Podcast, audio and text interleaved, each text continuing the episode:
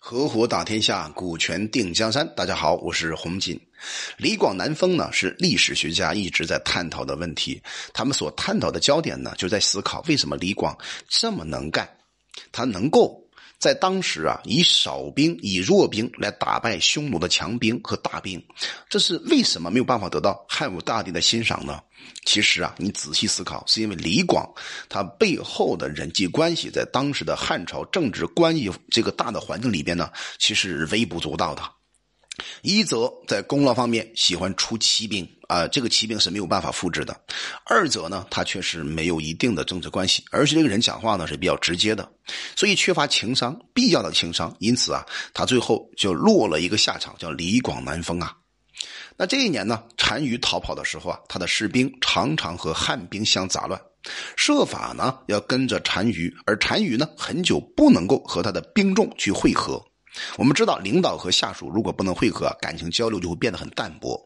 那这个部队作战一定是很弱的，所以他的右股单王以为单于就死掉了，就自立自己为单于，要保证这个团队啊能生生不息啊。结果呢，大概过了。半个多月之后，真的单于啊，又找到了他的部众啊，找到他的伙伴，而这个右股单于呢，就废掉了自己的名号，啊，让他这个老大以他老大继续当单于。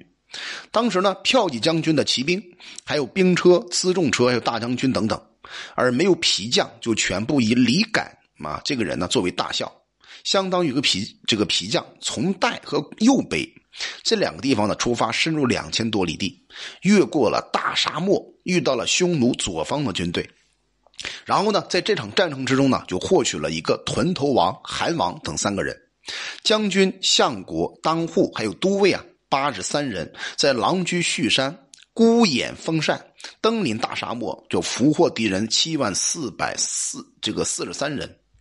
当时汉武大帝啊，用五千八百户加封骠骑将军，又加封骠骑将军部属右北平太守陆陆伯德先生。这些人呢，一共四个人嘛，为列侯。从票侯破虏这些二人的这个这个状态看起来啊，他们确实是应该得到封赏，但是大将军呢，却不能够加封，军族当中没有得到封侯的。两军呢出塞攻击攻打匈奴，在边塞检阅的时候呀，官家和私人的马匹马总，总共有十四万匹。你想一想那个画面，十几万匹马，那排在山谷之中、平原之上，那是多么的浩瀚呢？回到边塞的时候呢，这十四万人呢，就变成了十四万马匹啊，变成了三万匹。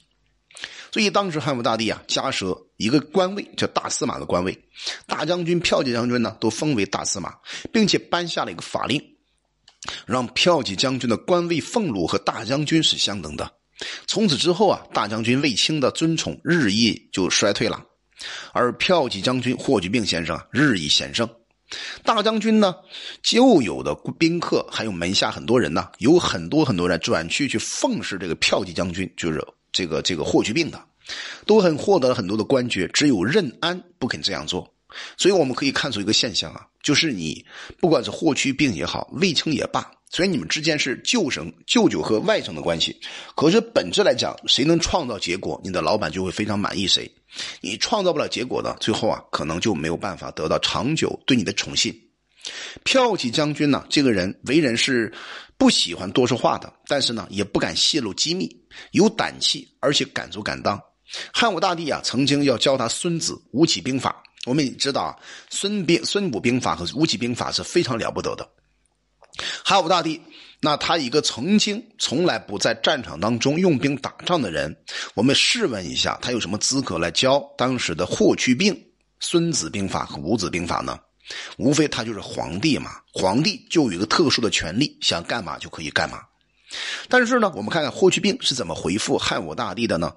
汉武大帝告诉啊，这个这个霍去病啊，告诉汉武大帝，他说啊，作战呢要看对付的敌人的方略，还有策略怎样，那就可以了，不必学古代的那些兵法。从中我们看到了，难道是因为霍去病不够重视孙吴兵法吗？完全不是。因为霍去病的作战方略啊，他完全是通过现场这个当时的情景随机而发，他每用的这种方法都是暗合孙武兵法的。那么孙吴兵法呢，它是高度在现场的战争之中提炼出的高度的智慧，所以呢，霍去病他有这样一个先天性的优势，能够在作战之中灵活的应用兵法。可是这个兵法的应用呢，并不是因为他学了孙吴兵法之后而形成的。所以汉武大帝呢，就为霍去病盖了房子，要他去看查看查看。于是他说啊，匈奴还没有消灭，没有心思啊顾虑家事。所以呢，汉武大帝更加尊重和宠爱这个人。可是从小就尊贵，不懂怜贫恤族。他从军的时候呢，哎，天子为他派遣掌膳食的太官，装载着几十车的食物啊，跟跟随和服侍着他。等到班师回朝的时候呢，辎重这个辎重车之中啊，有剩余的谷类还有肉食，而他的士兵呢，却有人在受饥挨饿。所以啊，他在边塞之外时啊，士卒因为缺乏粮食，而饿得站不起来的时候呢，可是骠骑将军卫青本人却还在开这种所谓踢球的活动啊，踢球。那么他做的事啊，大都是这一类的。可是大将军啊，为人很仁慈，喜欢士卒，谦退忍让，以谦和温柔的个性呢，讨好了汉武大帝。所以两个人的心智和操节啊，大抵是这样的，无非是一个舅舅，一个外甥。这个时候呢，啊，汉所斩杀和俘虏的匈奴人呢，已经有八九万人了，而汉汉国啊，汉朝的这个兵卒啊，死亡的也有好几万人。从此以后啊，匈奴遁逃到远离边塞，而沙漠以南再也没有匈奴的王庭了。汉呢，渡过了黄河，从朔方郡这一带啊，向西一直到令居。啊，挖通了很多的沟渠，设置不少的这种官吏。那吏族啊，共有五六万人，逐渐的向北蚕食匈奴的土地。可是也因为缺乏马匹啊，没有办法再举行大规模的攻打匈奴的行动。从中我们看到了汉武大帝他这种飞扬跋扈，不断开拓疆土，对匈奴实施打击。他完全跟刘邦当时的，包括汉文汉文汉文帝的啊这种合兵政策是不一样的。他完全是通过武力解决，因此啊，汉武大帝他有资格折腾他祖宗留下的家业。为什么？因为当时文景之治确实给到汉武大帝留下一个比较好的底子。可是再好的底子，说心里话，也经经不起这么折腾呀，对吧？所以当时匈奴啊，用赵信的计谋，就派遣使者到汉朝，用好听的言辞呢，要求和汉朝和好亲睦。汉武大帝呢？交给群臣开始讨论这个事儿，有人呢主张和亲，而有人呢主张让匈奴臣服。当时有一个丞相叫任长，他说啊，匈奴刚被打败受困，应该可以让单于做汉的外臣，到边境朝拜天子。汉朝呢就派任长呢到匈奴去见单于，单于非常生气，于是啊就留下了丞相任长，不让他回来。这时候呢，博士狄山认为答应和匈奴和亲是比较好的办法。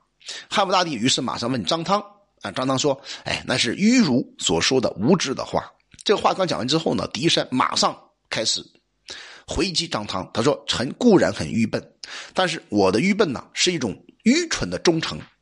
至于御史大夫张汤先生啊，就您呢，您是诈中，诈的话是啊，兵以诈立的诈，奸诈的诈。这个话呢，无非是狄山对张汤的重大侮辱。”于是啊，汉武大帝当时就变了脸色，说了一句话：“我让你去做一郡之首，你能够不让敌人侵入边境，盗劫财物吗？”那狄山狄山马上告诉汉武大帝说：“是不能够做到的。”汉武大帝马上说：“做一县令又怎么样呢？”狄山回答说：“也不能够。”汉武大帝又说：“那么镇守一丈之间如何呢？”狄山这个时候啊，心里啊思考了一下。被责问的答不出话来，恐怕要交给执法官啊去治罪，只好说能够。于是汉武大帝啊就派狄山登帐固守。一个多月以后呢，那匈奴呢把狄山头颅给斩掉了。从此以后啊，群臣非非常震恐，也非常的害怕，再也没有人敢当面去冒犯张汤了。这一年呢，我们知道啊，这个吉案因为犯了法，最后呢被免官了。任命定襄太守义纵先生啊作为右内侍，河内太守王温书啊作为中尉。在此之前呢，宁城这个人是函谷关的都尉，出入关的官吏啊，百姓都称他为说说宁可遇见哺乳的老虎，也不要遇见宁城先生发怒。后来啊，义仲先生做了南阳的太守。到了函谷关，宁城先生呢，恭敬的走在路旁来迎接他。到了郡城呢，义仲先生马上就要办宁城先生的罪了，使宁城家族支离破碎。南阳的官吏百姓啊，怕的两族重叠成一族，不敢往东。后来呢，这个易仲先生啊，改封为定襄太守。刚刚到任的时候呢，就把定襄监狱中的犯重罪的或者轻罪细狱的犯人两百多人，还有犯人的宾客啊、兄弟啊，私自入狱探视的两百多人，全部加以。拘捕讯问，罪状是什么呢？就是替判死刑的犯人开脱的死罪。就在当天呢，一共杀了四百多人，然后呈报给朝廷。从此以后啊，这个郡里啊，郡里官吏呢，百姓啊，心里非常恐惧。那时候啊，像赵宇啊、张汤啊，就凭借着执法非常严峻、非常严苛，而做到了最高官九卿的位置。可是他们呢，还能够以法令作为辅政的工具。至于易仲先生啊，专门以啊鹰隼击击杀这种飞鸟的残暴方式来治理当时的老百姓，可见呐，这个官吏啊，他到底怎么表现，其实完全要看汉武大帝是怎样的一个皇帝。我翻阅整个《通鉴》啊，因为我读《通鉴》的时候呢，是读这个原版原文的文言文版的这个《通鉴》，读了一遍又一遍，我发现一个现象，就是所有的优秀君王，他带的下属一定是忠臣，或者是敢于说话的好的臣下。